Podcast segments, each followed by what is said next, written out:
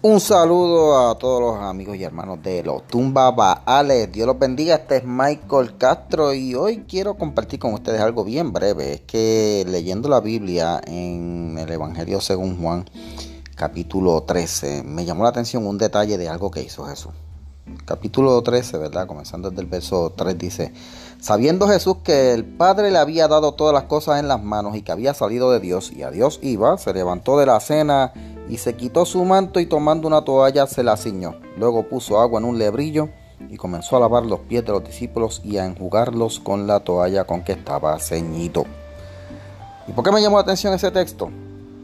Porque los otros días estaba viendo la, lo que llaman el skyline de la ciudad de Nueva York. Yo no vivo en Nueva York, pero me crié allá y estaba viendo una imagen del skyline, de esos edificios grandes, gigantescos y usted se va a preguntar, bueno, pero ¿qué tiene que ver una cosa con la otra? Bueno, usted sabe por qué esos edificios tan grandes están ahí. La mayoría de esos edificios fueron construidos por personas que hicieron su fortuna y que en un momento en la vida se dieron cuenta de que si iban a ser recordados para la posteridad, tenía que haber una manera de que la gente los recordara. Y por eso muchos de esos edificios tienen los nombres. Por ejemplo, el edificio Rockefeller, el Chrysler Building. Todos esos edificios tienen un nombre por esa razón. Es que los que los hicieron querían ser recordados. Así que dejaron edificios enormes, diseñados por arquitectos bien famosos, con su nombre en ellos para que la gente los recordara. Porque todos en algún momento vamos a morir, si no es que Cristo viene antes. Pero si usted sabe que va a morir, ¿qué sería lo que usted haría para que usted sea recordado? Bueno, si usted tiene los millones de Rockefeller, pues de seguro hará un edificio. Pero si usted no tiene los millones de Rockefeller, ¿qué puede hacer? Bueno, dijo un sabio una vez que si usted escribía un libro, sembraba un árbol y tenía un hijo, usted había contribuido a la humanidad y dejaba un recuerdo, una huella en esta vida. Pero hay una mejor manera fue la que nos enseñó Jesús. Jesús sabía que iba a morir. Sabía que iba a, ser separado de sus mejores amigos, de sus discípulos, los doce discípulos.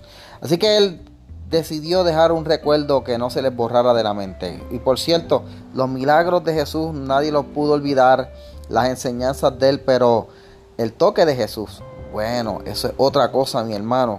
Y aquellos discípulos sintieron el toque de Jesús de una manera muy especial cuando les lavó los pies. Y es que Jesús quería dejar un recuerdo. Y es que el recuerdo que él dejó es que él sirvió a los demás. Así que, ¿cómo usted quiere ser recordado? ¿Como alguien famoso o como alguien que hizo algo por otro? ¿Qué ha hecho usted por alguien? ¿Qué, ¿En qué manera usted ha ayudado a otra persona? ¿En qué manera usted ha bendecido a otro con su talento o con, su dinero o con su eh, estrategias, destrezas, con lo que sea? En qué manera usted ha podido ayudar a otros. Eso deja un recuerdo, eso deja una huella. Así que si usted está buscando dejar un buen recuerdo, una buena impresión eh, para cuando usted pase esta vida, no tiene que gastar millones en edificios gigantes, no tiene que estar haciendo construcciones extravagantes. Haga algo por los demás. Haga como hizo Jesús.